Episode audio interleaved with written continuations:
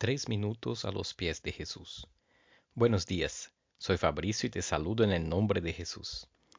¿Estás tú en busca de prosperidad para tu vida?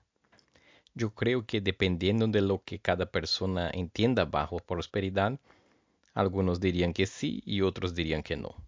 Los que dicen, no, yo no estoy buscando prosperidad, quizás lo entiendan solamente desde el punto de vista material, mientras los que dicen, sí, busco prosperidad, no necesariamente lo quieren decir solamente desde el punto de vista material, sino que también de una manera integral de su bienestar, de un propósito de vida.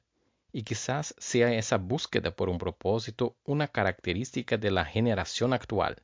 Hoy día, por ejemplo, cuando uno busca un puesto de trabajo, quiere ver cómo su trabajo puede transformar su entorno y causar un impacto en la sociedad.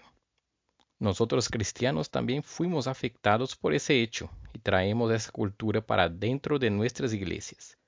Las últimas generaciones de cristianos se han preguntado mucho más sobre cuál es el propósito de Dios para sus vidas y cuál sería el llamado específico de Dios para cada uno.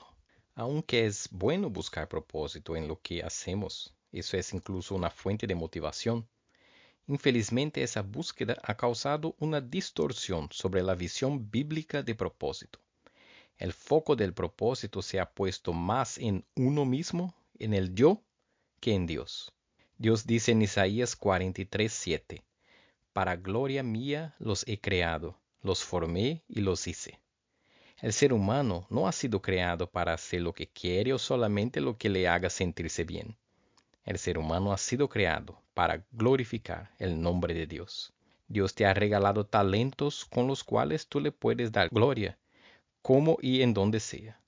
En la escuela, en el trabajo, en la iglesia, entre tus amigos y tus vecinos. Tú no tienes que quedarte esperando por una iluminación, un mensaje especial de Dios para hacer algo en lo cual veas un propósito para tu vida. El propósito de tu vida ya está. Tú debes glorificar a Dios en todo lo que hagas. Tú puedes tener la certeza de que mientras tú estés buscando glorificar el nombre de Dios, Él mismo se va a mostrar a ti para darte gozo y llenura de significado y propósito en lo que estés haciendo. Te invito a que no te quedes esperando algo especial que Dios te diga, sino que tú lo glorifiques ya en todo lo que tú hagas.